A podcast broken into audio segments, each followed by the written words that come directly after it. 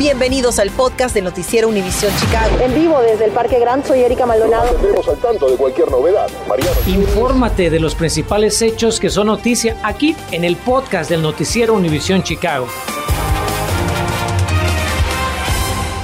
Miércoles, gracias por acompañarnos en esta tarde. Iniciamos con el paso de esta tormenta invernal por nuestra área, sistema que dejó acumulación de nieve significativa en algunas zonas. En este momento estamos viendo imágenes en vivo desde la autopista interestatal 55 en sentido sur, pero pues en este momento, como pueden ver, el tráfico vehicular parece estar fluyendo bastante bien y también podemos ver cómo las calles, si bien tienen algún tipo pues de, nieve, se ve que los camiones removedores del blanco elemento han podido pasar y el tráfico está fluyendo bastante bien a esta hora. Pero esto no va a ser la situación por mucho más tiempo porque como nos anticipó nuestra meteoróloga Ligia Granados, estamos a la espera de otro sistema invernal. Ligia, muy buenas tardes. ¿Se va a ver afectada todo el área o solamente algunos sectores? Cuéntanos.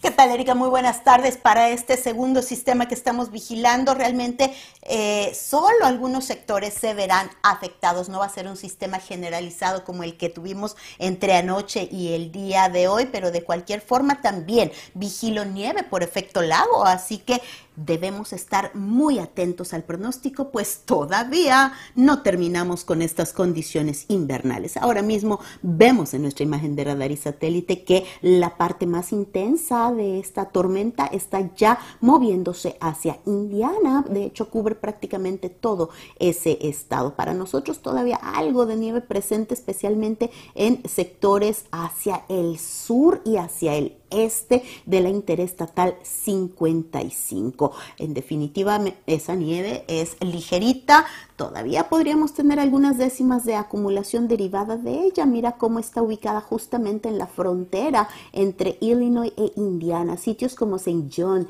Gary, Calumet, eh, Valparaíso también, Burns Harbor, amigos en Lake Station, en Merrillville.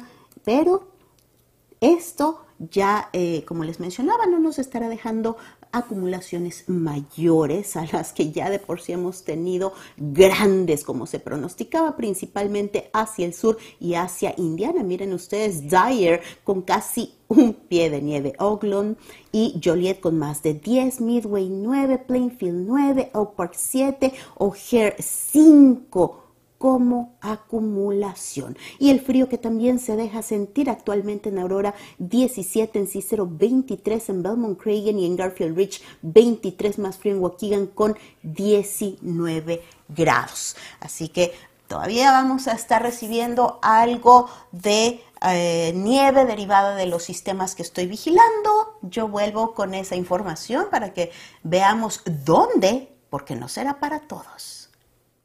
Te vemos más adelante, gracias Ligia. Y esta acumulación de nieve significa una oportunidad de ganar dinero extra para muchas personas. Seguimos nuestra cobertura con Carmen Vargas, que hoy se dio a la tarea de acompañar a quienes se remueven la nieve. Carmen, buenas tardes. Aquí en el norte de la ciudad han caído entre 4 y 5 pulgadas aproximadamente. Y bueno, por eso muchas personas se levantaron tempranito para poder remover la nieve de sus aceras y también de las entradas a sus cocheras. Pero ¿alguna vez se ha preguntado cómo es un día de trabajo para aquellas personas que se dedican a remover la nieve de forma profesional? Bueno, precisamente me acompaña Arely Pérez, quien tiene su propia compañía de remoción de nieve. Arely, en un día como hoy, ¿cuántas horas aproximadamente llegas a trabajar? Uh, un día como hoy estamos trabajando de unas 10 a 12 horas. Este, empezamos desde las 8 de la mañana hasta que terminemos la última casa. Y gracias a Dios hay, hay trabajo. Ya llegas a la propiedad y ¿cómo inicias tu proceso de remoción de nieve?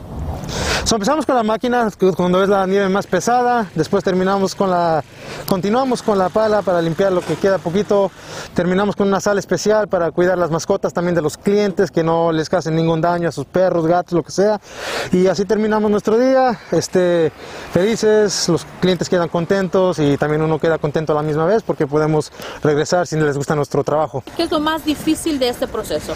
Los horarios, es un día muy larguísimo.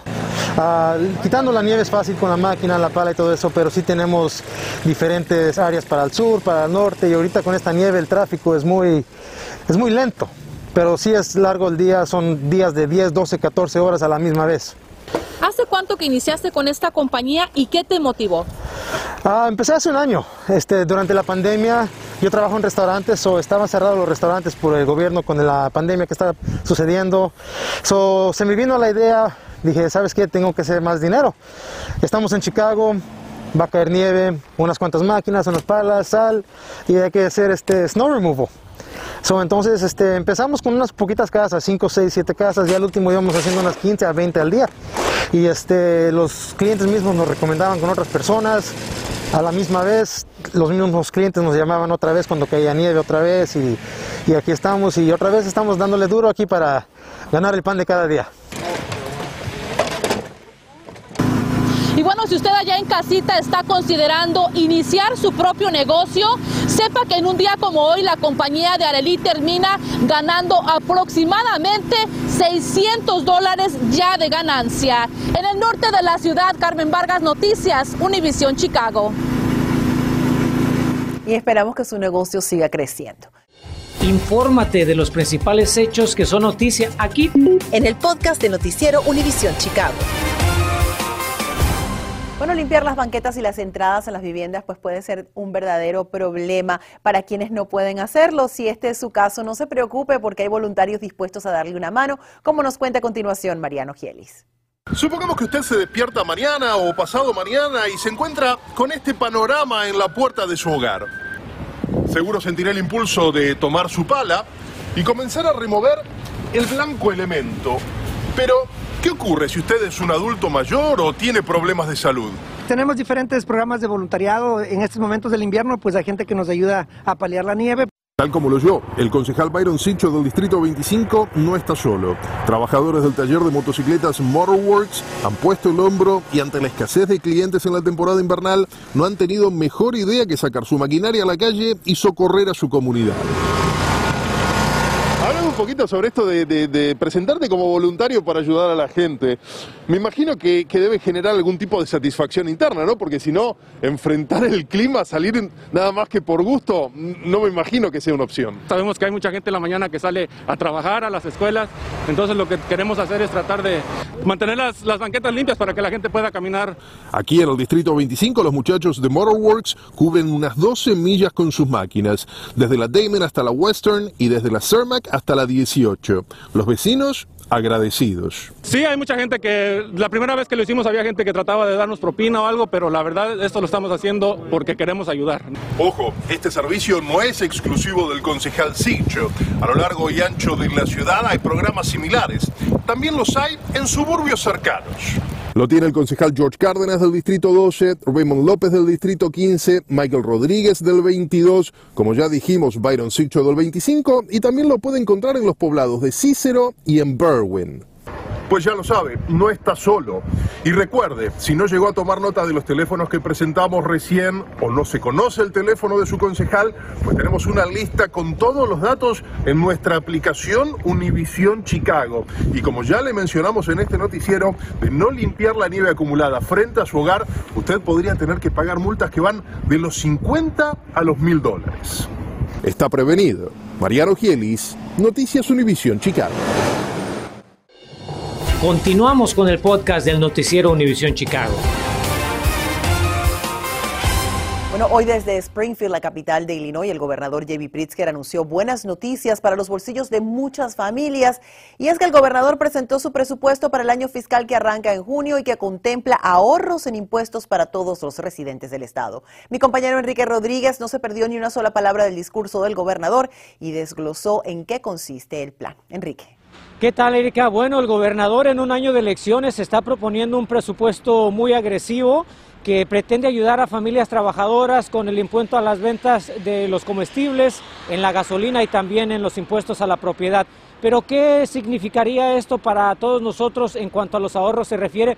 ¿Y qué responden quienes no están de acuerdo con lo que propone el gobernador? De eso hablamos a continuación.